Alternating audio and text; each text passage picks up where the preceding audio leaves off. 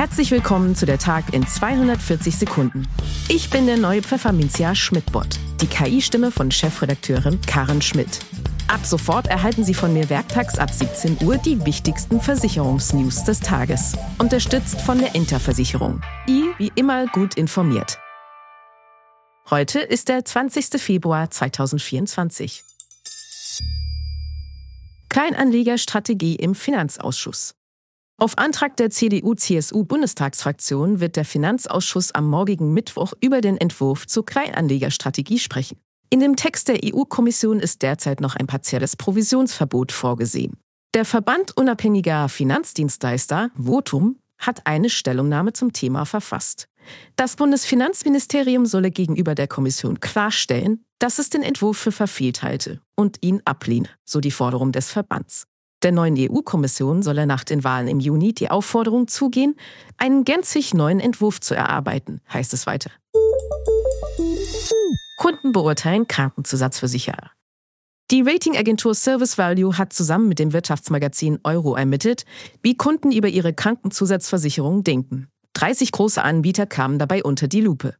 Grundlage fürs Rating waren 2878 Kundenurteile zu Service- und Leistungsmerkmalen aus drei Kategorien.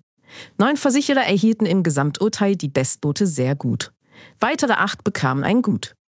Die bestbewerteten Versicherungsgesellschaften in den einzelnen Leistungskategorien sind die SDK für die Produktleistung, die LVM-Versicherung für die Kundenbetreuung und die Concordia für ihr Preis-Leistungsverhältnis.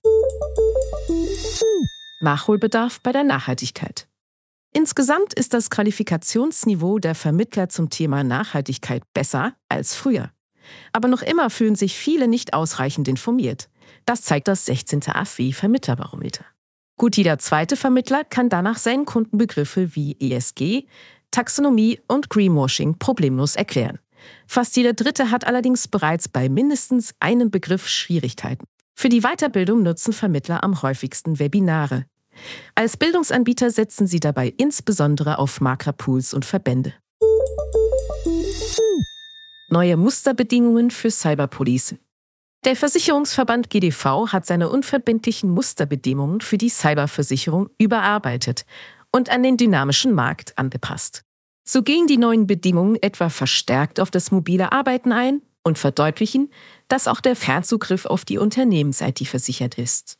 Eine weitere Änderung, Schäden durch eine Störung bei externen Dienstleistern wie Cloud-Anbietern, Rechenzentren oder Software-as-a-Service-Lösungen waren vom Versicherungsschutz bislang ausgeschlossen. Werden jetzt aber beim Dienstleister gespeicherte Daten manipuliert, mit Schadsoftware infiziert oder für unberechtigte Personen zugänglich, besteht Versicherungsschutz.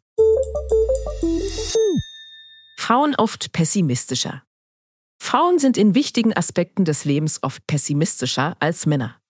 So schätzen 48 Prozent der Männer laut der Analyse Statista Consumer Insights die eigene wirtschaftliche Situation als positiv ein. Bei den Frauen sind es nur 40 Prozent.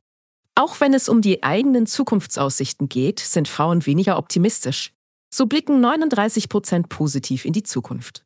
Bei den Männern sind es 6 Prozentpunkte mehr.